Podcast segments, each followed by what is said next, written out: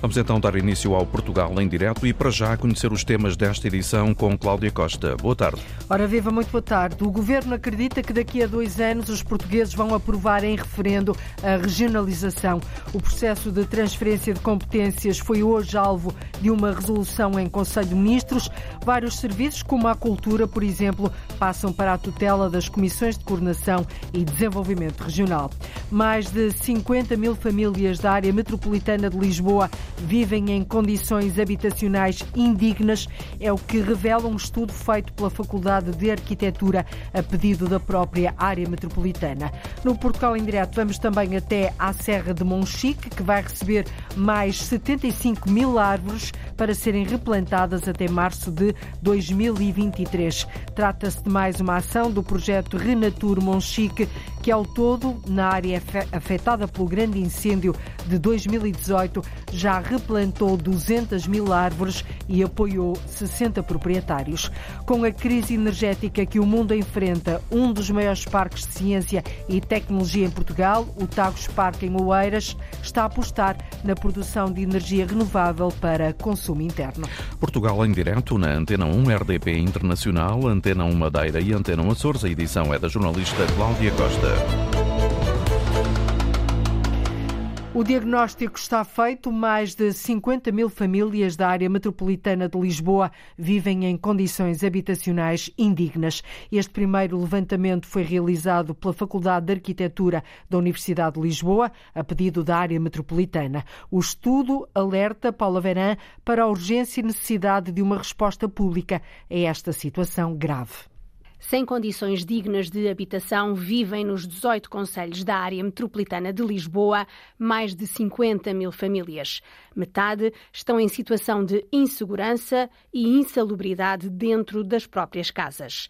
Perante os dados, Carlos Humberto, primeiro secretário metropolitano, não tem dúvidas em dizer que é preciso ir mais longe nas políticas públicas de habitação. É preciso agir e, portanto, o diagnóstico é também para isso, para sensibilizar, para que se tomem as medidas necessárias, particularmente os poderes públicos, eh, tomem as medidas necessárias para intervir, retificar, melhorar a situação que nos encontramos. Tínhamos eh, a percepção de cada um dos conselhos e a dimensão que existia dos agregados em situação habitacional indigna em cada um dos municípios. Portanto, digamos, não, não posso dizer que é uma verdadeira surpresa. Este diagnóstico foi feito pela Faculdade de Arquitetura da Universidade de Lisboa a pedido da própria AML. No estudo, fala-se em urgência e necessidade de uma intervenção imediata. Os dinheiros do PRR, o Plano de Recuperação e Resiliência, têm ajudado as autarquias, mas Carlos Humberto alerta que não basta. Este problema não se resolve apenas com as verbas do PRR, e não se resolve no prazo que o PR tem para a sua execução. Portanto, é preciso políticas públicas que tenham em conta o PRR, que ajudará, que será um, um importante contributo, mas é preciso que essas políticas públicas da habitação e da acessibilidade da habitação se prolonguem para lá do prazo do PRR. O estudo mostra ainda que, a manter-se o cenário dos preços da habitação nos 18 conselhos da área metropolitana de Lisboa, isso pode colocar em risco o desenvolvimento futuro da região. Uma preocupação sentida também pelo primeiro secretário metropolitano. Eu diria que este não é um problema da área metropolitana de Lisboa, é um problema do país.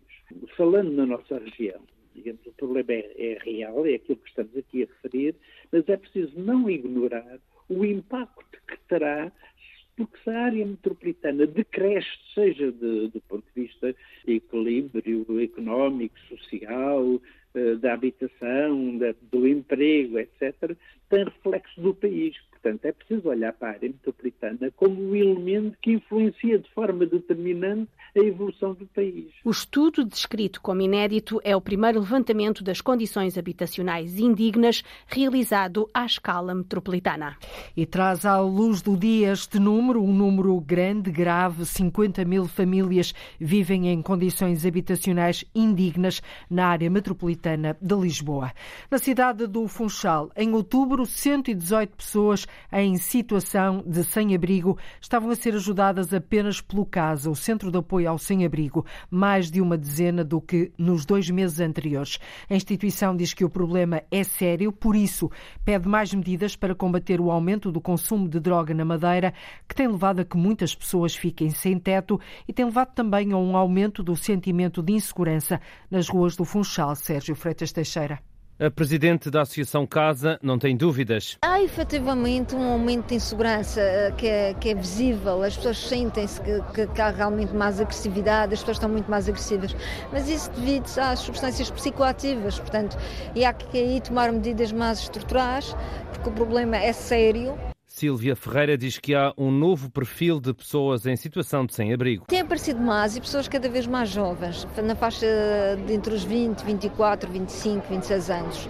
São cada vez pessoas mais jovens, que não são propriamente pessoas a que podíamos chamar pessoas sem abrigo, que são aquele antigo, tradicional, pobre, não, são pessoas que estão sob o efeito de substâncias e que momentaneamente ficam na rua derivado às patologias que desenvolvem e devido à saúde mental. Da parte da Caritas Diocesana do Funchal, o presidente Duarte Pacheco também fala no novo perfil de pessoas a precisarem de ajuda. São as pessoas que trabalham, trabalham com rendimentos baixos, dado o elevado custo de vida, recorrem à Caritas e, mesmo assim, damos eh, de lupa a procurá-los porque não são pessoas que estão habituadas a pedir. O aumento de encargos na área da habitação está na base da maioria dos pedidos de ajuda. Eu noto que muitas pessoas estão aflitas, precisamente porque a, parte, a grande parte do, do rendimento é absorvida pelo arrendamento. E natural, o rendimento é caro, o dinheiro disponível é pouco, com o preço dos bens essenciais aumentar, é natural tem que recorrer a alguma instituição. Só que nós não estas pessoas não vêm de forma natural é preciso quase que ir ao encontro de alguém ou alguém que nos indica uma pessoa assim está a precisar de ajuda e nós então aí vamos ao encontro. É uma realidade diferente do que é prática corrente até agora. A Caritas Diocesana do Funchal e a Associação Casa, Centro de Apoio ao Sem-Abrigo, são duas das 62 instituições que estão a participar na Feira das Vontades. Esta Feira das Vontades decorre até ao próximo sábado. Entretanto, a Madeira criou um cartão do voluntário com descontos e outras vantagens para os voluntários regulares. Os primeiros 120 serão entregues no dia 5 de dezembro. O Governo aprova hoje em Conselho de Ministros a, trans, a transferência de competências de serviços regionais do Estado para as CCDR. É, no fundo, o início de um processo que pode culminar, pode acabar daqui a dois anos com um referendo à regionalização. A Ministra da Coesão Territorial, Ana Abrunhosa, explica que as comissões de coordenação e desenvolvimento regional passam a ter um papel reforçado no Namaral. Esta resolução prevê dois tipos de medidas. No primeiro caso, a passagem de alguns serviços desconcentrados do Estado para as Comissões de Coordenação e Desenvolvimento Regional, as CCDRs. No outro caso, apenas a transferência de competências. Isto não significa que todos os serviços se extingam. Há uma parte dos serviços que se mantém, há outra parte que passam praticamente na íntegra para as CCBRs. Áreas como economia, cultura, educação, saúde, conservação da natureza e florestas, ordenamento do território, infraestruturas, formação profissional e agricultura e pescas podem ser transferidas. A ministra da Coesão Territorial, Ana Brunhosa, explicou à agência Lusa as consequências ao nível de serviços públicos e recursos humanos tudo o que são uh, os recursos humanos, financeiros e patrimoniais ligados a estas atribuições serão também transferidos para a CCDRs. Passarão recursos humanos, as pessoas continuarão a exercer as suas funções sob a coordenação da CCDR.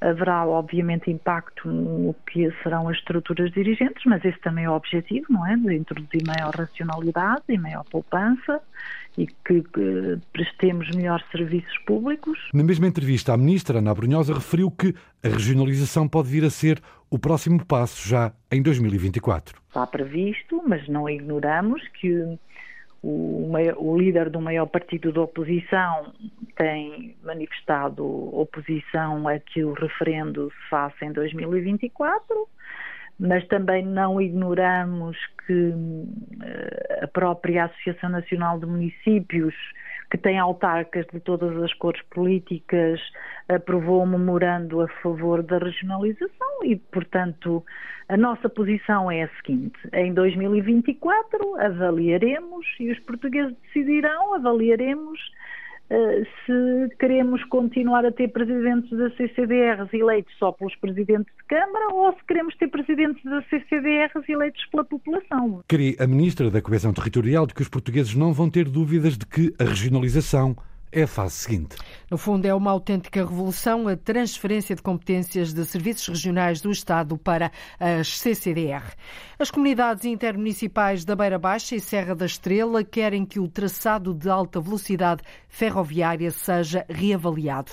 Em causa está a articulação com a linha da Beira Baixa para permitir que a população deste território também possa usufruir de um serviço rápido de transporte que tenha um real impacto positivo para o interior do país, Paulo Brás. A ideia é juntar o útil ao agradável. As comunidades intermunicipais da Beira Baixa e Serra da Estrela consideram que estes territórios, com mais de 300 mil habitantes e 21 municípios, também têm que ser beneficiados com a linha de alta velocidade. A sugestão é fazer com que o traçado entre Lisboa e Porto seja articulado com a linha da Beira Baixa, como explica João Carvalhinho, secretário executivo da CIM da Beira Baixa. Quem vier de, de, deste território do interior pela linha da Barbaixa poderá entrar enfim, mais rapidamente na linha de alta velocidade entre Lisboa e Porto e depois do Porto para o norte de Espanha.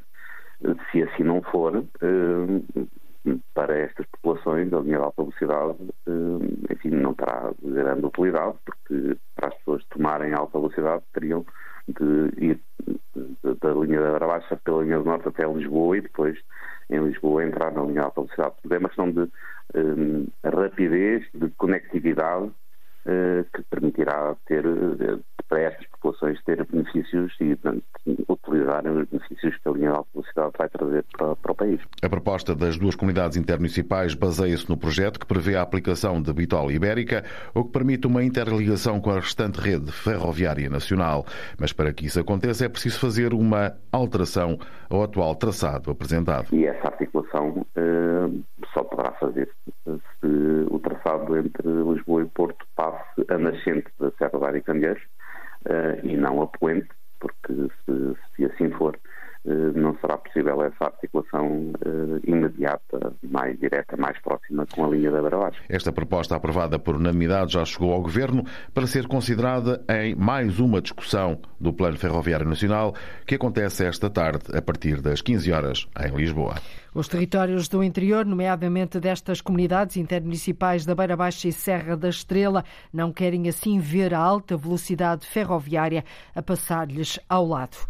Os sociais-democratas de Caminha pediram esta manhã a demissão do atual autarca Rui Lages, que substituiu no cargo Miguel Alves quando ele foi chamado para o governo. A agência Luz, a vereadora social-democrata que integra a coligação O Conselho em Primeiro, disse que o presidente da Câmara, o atual presidente da Câmara, não tem condições para continuar a exercer. Ele fez com que o Conselho de Caminha passasse a maior vergonha de que há memória. Uh, ainda no dia 2 de novembro dizia, uh, isto até pelo contraditório, ainda no dia 2 de, de, de novembro dizia na reunião de Câmara que uh, o negócio era para manter, que o contrato estava bem e que só ia ser alterado e que depois até o iria levar a, a reunião de Câmara para ser aprovado. Uh, e afinal, no dia 2, com medo por cobardia política, com medo de enfrentar a Assembleia Municipal que nós convocamos, ontem uh, vem dizer que afinal vai levar a Assembleia a, a revogação do contrato. Liliana Silva acredita que o pedido de demissão de Rui Lages vai ser apresentado esta noite na, na sessão extraordinária da Assembleia Municipal, uma reunião que foi pedida pela coligação, o Conselho em primeiro. Ontem, em reunião de Câmara, o Executivo decidiu não avançar com a construção do Centro de Exposições Transfronteiriço de Caminha, rescindiu mesmo o contrato que foi rubricado pelo antigo Presidente da Autarquia, Miguel Alves. Um contrato polémico que envolveu o ex-secretário de Estado adjunto do Primeiro-Ministro, assinado há dois anos com uma empresa e que envolveu também um pagamento antecipado de 300 mil euros que a Autarquia de Caminha quer agora de volta. Ora, a construção do pavilhão já não avança. A repórter Ana Gonçalves foi ouvir os caminhenses. A população está dividida, uns a favor do novo edifício, outros estão contra porque dizem que não é uma mais-valia para o Conselho. Apesar da Câmara de Caminha ter aprovado ontem por unanimidade uma proposta para anular o contrato para a construção do Centro de Exposições Transfronteiriço, há caminhenses que ainda acham que o pavilhão devia ser construído. Para, para, para Caminha é sempre benéfico, acaba por trazer sempre mais gente. E a dinamizar mais o negócio? Sempre, mais um bocadinho alguma coisa, acho que sim. Portanto, acha que era uma infraestrutura que a Câmara devia avançar com ela? Sim, já que começaram, penso que agora podem continuar. É sempre bom para, para caminha coisas novas. Todas as infraestruturas que venham acrescentar valor aqui à vila são importantes. Não sei exatamente o que é que, o que, é que custaria a infraestrutura, sinceramente. Tudo o que é para dinamizar o Conselho acho que é bom. Seria um, uma infraestrutura que traria mais gente? Acho que sim. Acho que devia ser feito. Eu acho que sim. Acho que ia trazer mais valias para caminho. Portanto, acha que a Câmara devia eh, ir avante com a, o contrato que fez com a, a, promotora? Com esse contrato, não sei, mas se devia ser construído, devia, não é? Mas também há caminhenses que não veem qualquer vantagem num centro de exposições num município pequeno.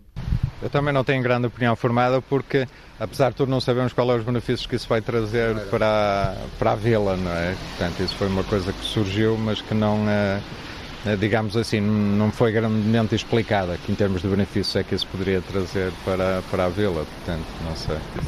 Eu, eu, pessoalmente não acho. E acho a localização um bocado estranha, longe do, do centro, penso eu, que é bastante longe, não sei. Não, não considera que era importante? Porque não, o centro de exposições eu nem sei, eu só ouvi, eu só ouvi notícias na, na televisão, portanto não sei exatamente que tipo de, de centro de exposições.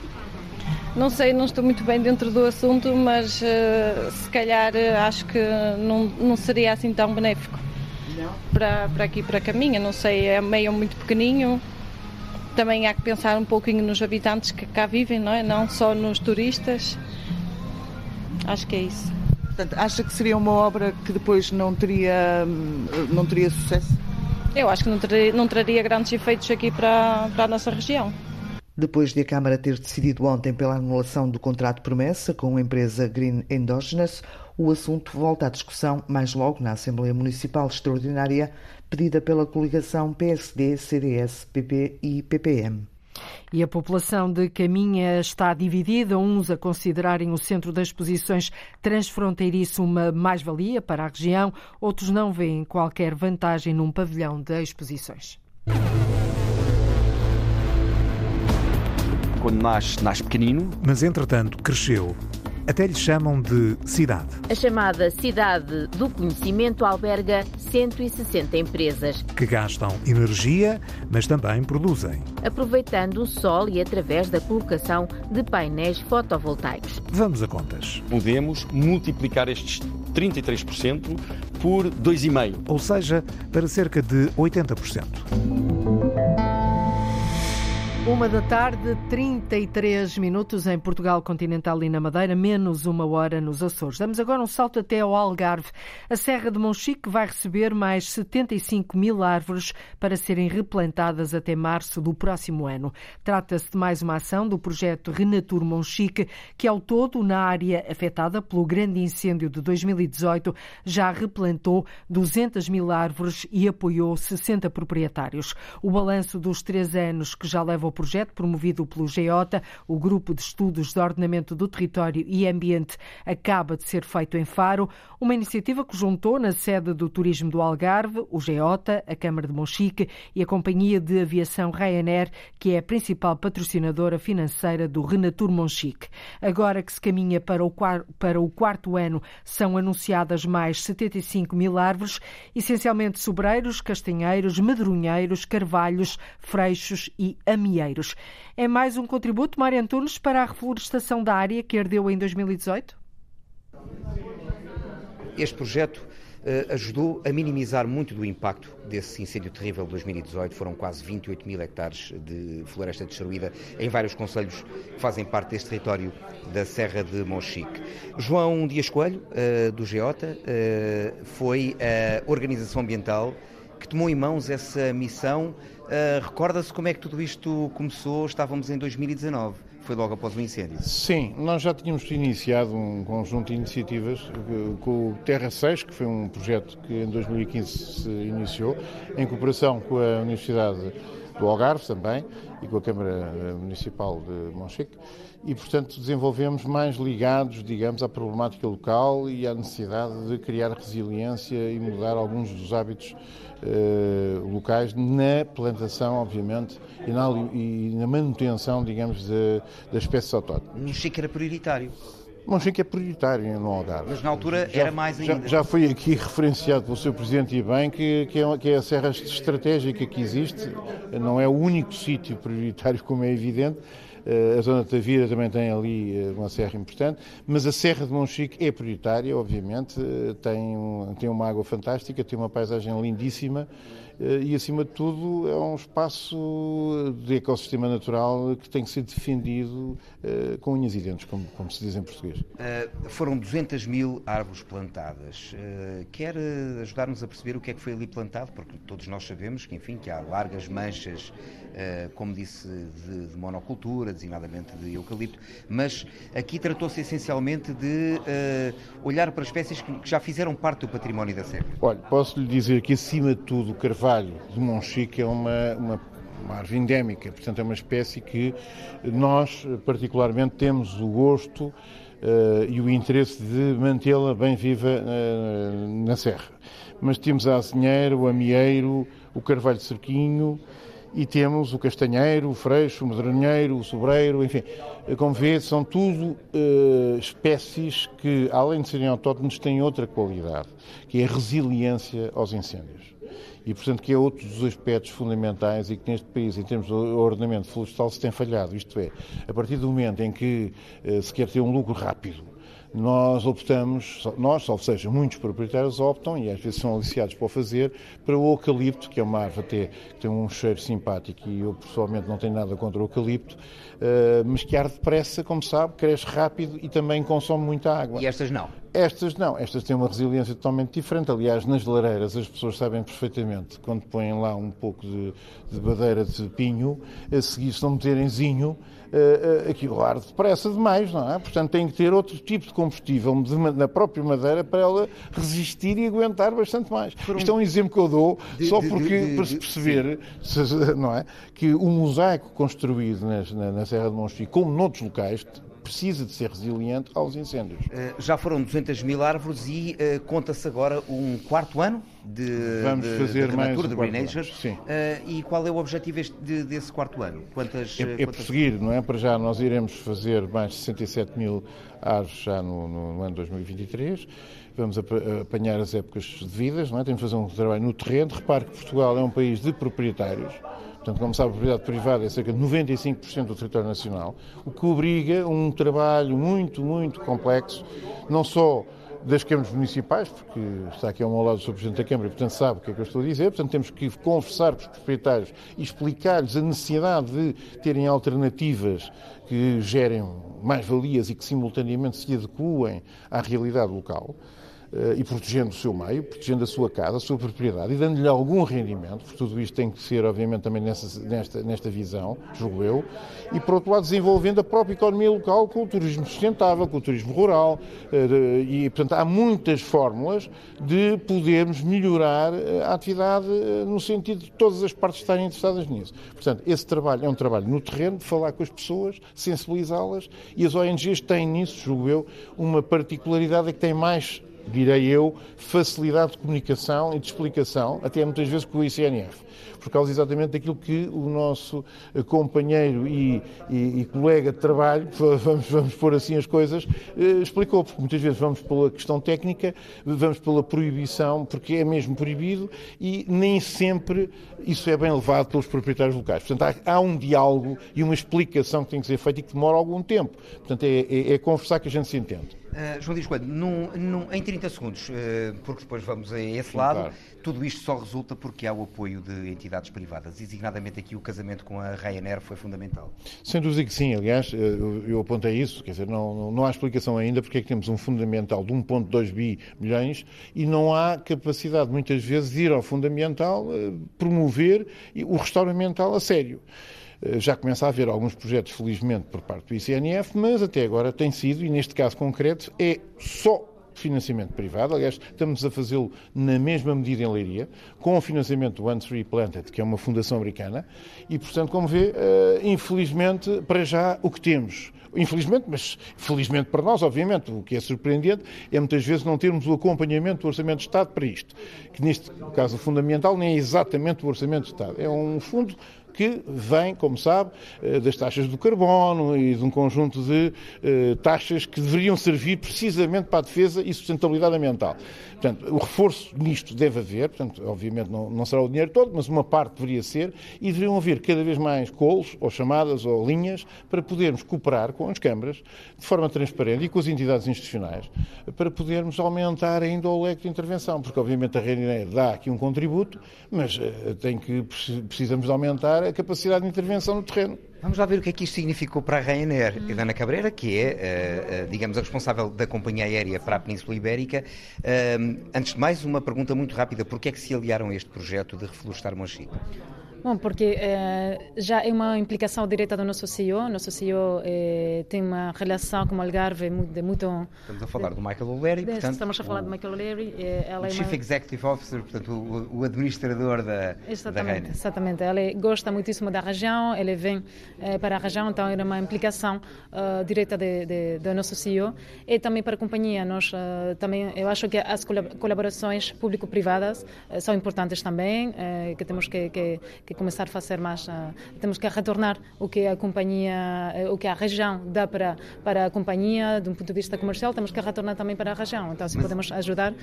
Sim, mas neste caso a Ryanair também envolveu os passageiros, porque no é. fundo são os passageiros sim. que acabam por financiar este projeto indiretamente. Sim, diretamente. sim, sim. gostamos também de, de, de dar oportunidade a, a, aos passageiros de, de aportar se eles eh, querem para, para os projetos, eh, projetos que temos nos, nos diferentes países. Eh, Estamos a falar caso. de como é que eles contribuem, porque ao todo já foi reunida uma quantia voltada para, digamos, para suportar todo este projeto de reflorestação. Sim. É, tens a opção quando vais a, a, a comprar os, os tickets, tens a opção de, de, dar uma aportação para, para o projeto. E também tens, eh, quando a venda, a famosa venda nos aviões, eh, dos tickets eh, de, de, de de ras, uh, rascaigana. Sim, a raspadinha, desculpa, desculpa-me em português. a raspadinha. As raspadinhas. compram estas raspadinhas, uma pequena parcela, uma pequena parte, uma pequena parcela vai, vai para, este vai projeto. Para projeto. E vão continuar? Vamos continuar, vamos continuar. Estamos agora a apresentar o, o quarto ano do projeto. E estamos muito contentes. A implicação é máxima da companhia. Gostaríamos de continuar. Muito obrigado, Helena. Cabreira. Paulo Alves, o Presidente da Câmara de Monchique, no fundo é o responsável por este território onde tudo acontece. Eh, já conseguiram recuperar eh, das feridas deixadas em 2018? Uh, eh, não de todas, de algumas, evidentemente, mas uh, a ferida provocada por um incêndio daquela dimensão ou as feridas provocadas, principalmente o trauma nas pessoas, é muito difícil de apagar. O trauma psicológico não é uh, tão, tão fácil como muitas vezes o trauma físico, não é? Exatamente, são os dois traumas, evidentemente, mas o trauma psicológico de quem vive aqueles grandes incêndios, quem viveu 2003, 2004 e outros que, que frequentemente, uh, infelizmente, têm lugar naquela serra, e depois o de 2018, que foi de uma violência terrível. Um, causa sempre traumas e isso fica sempre na memória das pessoas. o, o, Paulo, quando olha para a paisagem de, de, de, Monchique, porque a Serra de Monchique não é só o Conselho de Monchique, mas é em grande medida o Conselho de Monchique, quando olha ali para o seu território, já vê sinal deste trabalho do, do Renature Monchique, do Renatura Monchique, se quisermos? Sim, evidente que sim. Uh, a presença deles no, no terreno, uh, os, estes milhares de árvores. Uh, já se nota, já faz já, diferença. Já, já, se nota, já faz diferença na, na, na paisagem. E há pouco estava, estávamos a falar com o Miguel na questão do medronheiro que é, se calhar, das árvores que são plantadas, aquela que tem um crescimento mais rápido e, e que trará um valor mais rápido, porque eh, durante daqui a dois, três anos, provavelmente já, já, já, já começará a dar algum fruto. Uh, e trará aquele valor ao proprietário que, que, nós tanto precisamos, que é aquela questão que eu falava, que temos uma enorme riqueza, mas então precisamos Então deixa-me perguntar-lhe, já que vou meter aqui uma, o que se chama uma bucha, vamos ter bom medronho este ano? eu acho que vai ser um ano de uma boa produção de medronho. Estão todos convidados para ir lá provar no início do ano, quando começarem as destilarias uh, a, destilar esse, esse, fruto maravilhoso e depois dar aquele néctar que é o aguardente medronho. Estão todos desde já convidados a visitar Monchique. Agradeço ao Sr. Presidente e também ao GEOTA e à Ryanair um, neste relançamento do projeto Renature Monchique. Se quisermos, Renature Monchique já permitiu então plantar 200 mil árvores e mais 75 mil a caminho para 2023. E que está a ajudar, sem dúvida, a minimizar muito o impacto, as feridas provocadas pelo grande incêndio de 2018. Foi há 100 anos e durou vários meses. A maior greve de mineiros paralisou durante quatro meses as minas de Aljustrel. Abriram-se as portas à fome. A mina e, a, na altura, a administração local desenvolveram um trabalho de intimidação, de repressão, tentando sempre vencer os mineiros nessa greve pela fome, sobretudo. A história é agora contada numa exposição.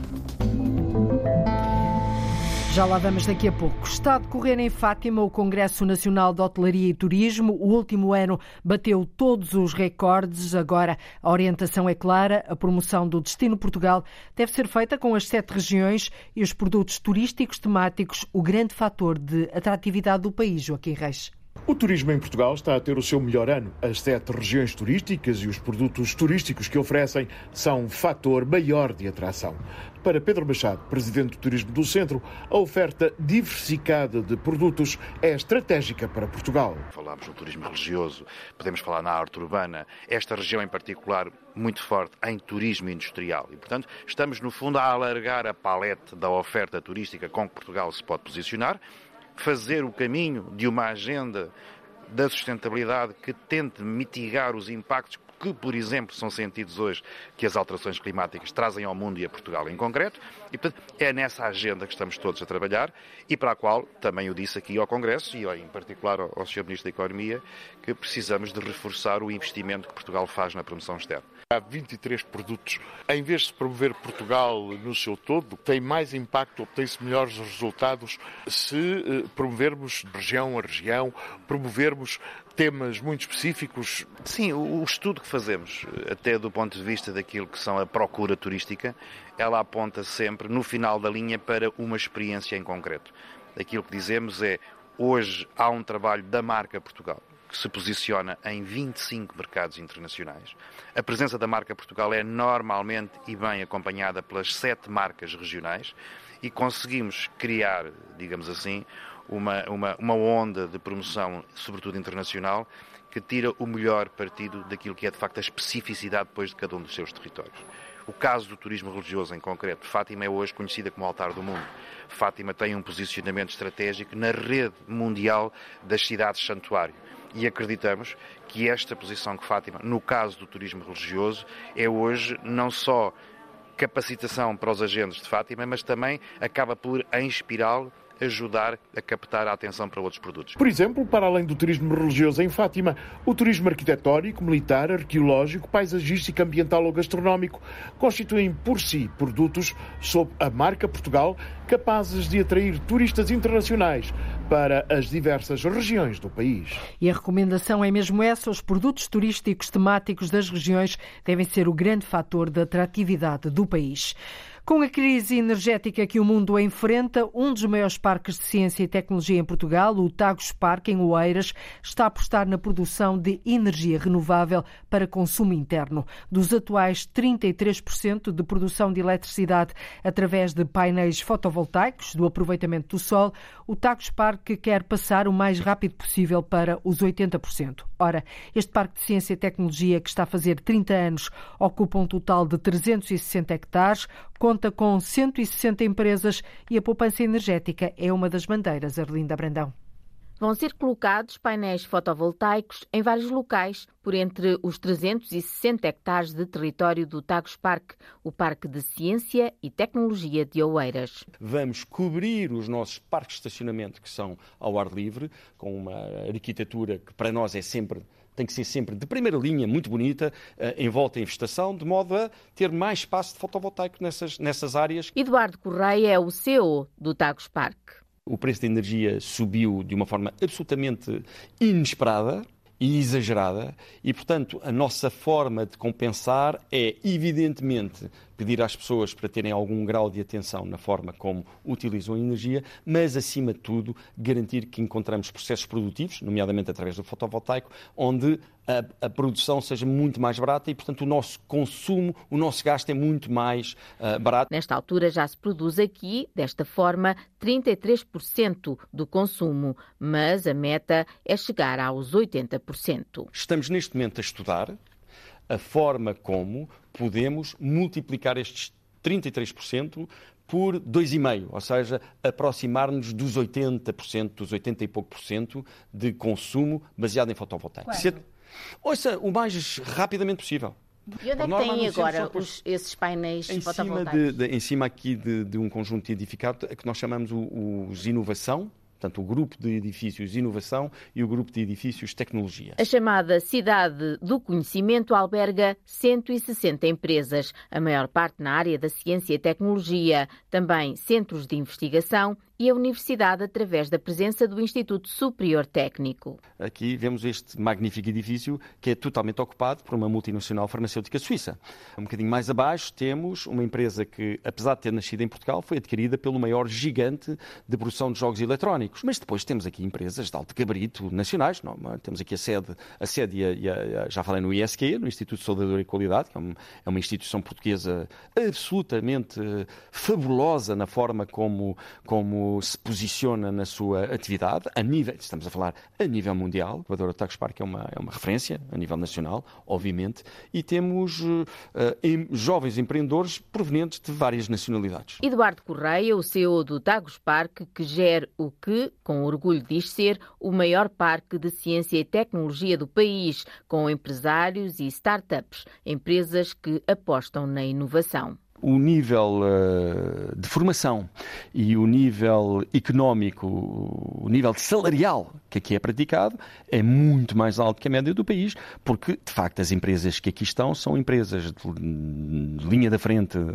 da, da, da inovação científica tecnológica nas suas áreas e, portanto, são empresas que recrutam profissionais de alto gabarito e, portanto, pagam muito bem. 16 mil pessoas trabalham e visitam diariamente esta cidade do conhecimento como é também conhecido este espaço, criado por iniciativa do Governo, faz agora 30 anos, com o envolvimento do município de Oeiras para atrair empresas tecnológicas para o Conselho.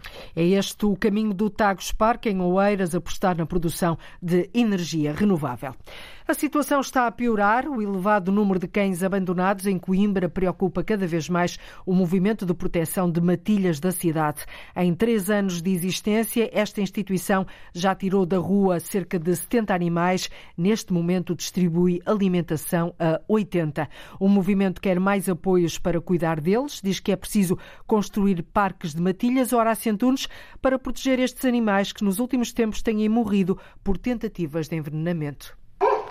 É urgente a construção de parques de matilhas em Coimbra, o envenenamento de animais e o aparecimento de cada vez mais ninhadas sem controlo está a gerar preocupações. Nós não conseguimos, estamos esgotados, tal como o canil municipal também está, retirar mais ninhadas da rua, não temos onde colocar estes bebés, não temos adoções suficientes. Neste momento recorremos a famílias de acolhimento temporário e à Clínica Veterinária das Nogueiras, que apoia o nosso trabalho e nos permite também ter aqui alguns animais.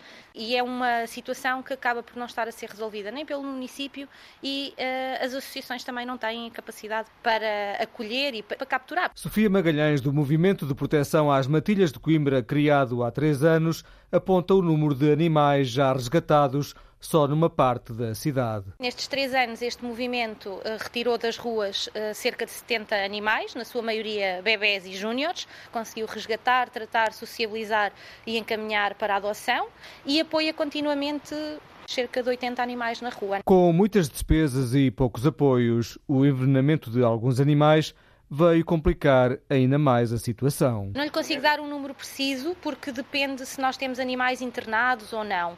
Por exemplo, um animal que nós conseguimos salvar de um envenenamento que houve em julho ficou-nos para cima de mil euros, só essa conta.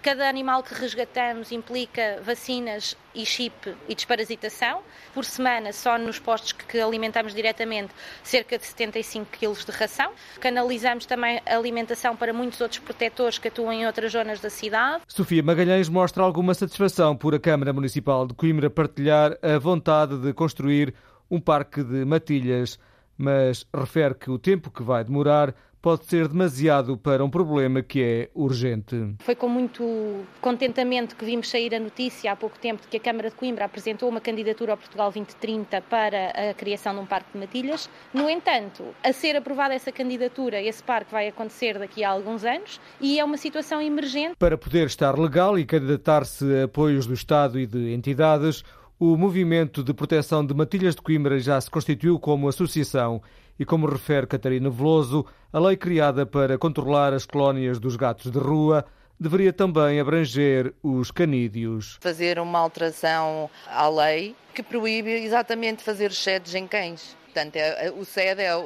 capturar, esterilizar e devolver. Só em gatos de rua, em cães não é permitido neste momento. Portanto, a lei não era uma das soluções? Era. Pelo menos enquanto eles esperam na rua por um parque matilha, já estavam esterilizados, não é? ia-se controlando um bocado o número destes animais. O movimento de proteção de matilhas em Coimbra tem no momento 11 animais para adoção, a maioria bebés. Os interessados em apoiar poderão recorrer à Clínica das Nogueiras em Coimbra ou encontrar informações na página do Facebook deste movimento.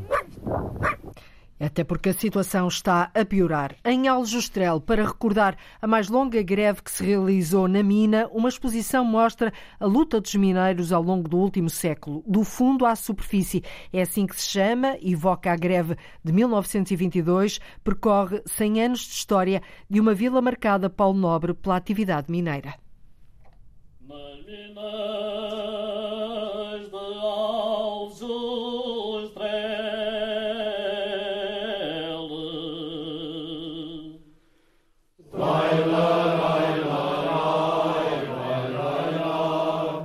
Há 100 anos, em 1922, a maior greve de mineiros paralisou durante quatro meses as minas de Aljustrel.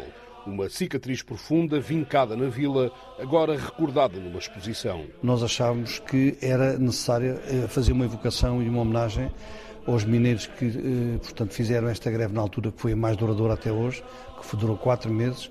Francisco Zarco é membro da comissão que decidiu lembrar um facto que marcou as gentes da Vila Mineira através de fotografias, notícias nacionais e internacionais, documentos e objetos utilizados nas minas, recordam-se nesta exposição os dias de luta dos 3 mil mineiros que então trabalhavam na mina. Nesta altura vivia-se miseravelmente e as condições de trabalho e de vida eram miseráveis. Eh, os mineiros, portanto, na altura pretendiam salário em dia, no dia certo, uh, horário de 8 horas, uma série de outras uh, reivindicações. A mina e a, na altura a administração local, de, portanto a antiga Câmara Municipal, desenvolver um trabalho de intimidação, de repressão, tentando sempre vencer os mineiros nessa greve pela fome, sobretudo. A fome levou dezenas de famílias a entregar os filhos à solidariedade do operariado de vários locais do país foram deslocadas mais de duas centenas de crianças daqui, que foram para Lisboa, para Setúbal, para Almada, para Beja, para muitos sítios, e sempre acompanhados, tanto pela CGT, pelos sindicalistas da altura. Uh, essas crianças só voltaram depois, um mês depois de, terminar a greve, em, janeiro, em fevereiro de uh, eh, 23. A sede do Sindicato dos Mineiros recebe esta exposição onde se evocam alguns dos que tombaram nas lutas dos mineiros. Em 1962, Francisco Madeira tinha 11 anos quando, numa ação de luta, o pai foi morto a tiro pela Guarda Republicana. O último dia que o vi, ele disse à minha mãe: mete em casa com os moços que eu vou aqui abaixo, baristo e já volto. Foi a última vez que vi. Noutra sala há 332 fotografias e alguns nomes. Explica-nos Francisco Zarco que são as centenas de mineiros e aljustrelenses que juntos somaram mais de 140 anos de prisão nos calabouços do Estado Novo. Uma boa parte das pessoas de Alstel tiveram alguém preso ao longo destes anos, dos anos da ditadura fascista. Portanto, esta reprodução, este painel educativo que a gente faz, tem aqui na exposição tem inevitavelmente a ver com a vida dos mineiros e com a luta dos mineiros por melhores condições de vida e de trabalho. A exposição mostra, afinal, um século da história da mina, que é também a história de Aljustrel. Uma exposição que pode ser vista na sede do Sindicato dos Mineiros até 4 de dezembro.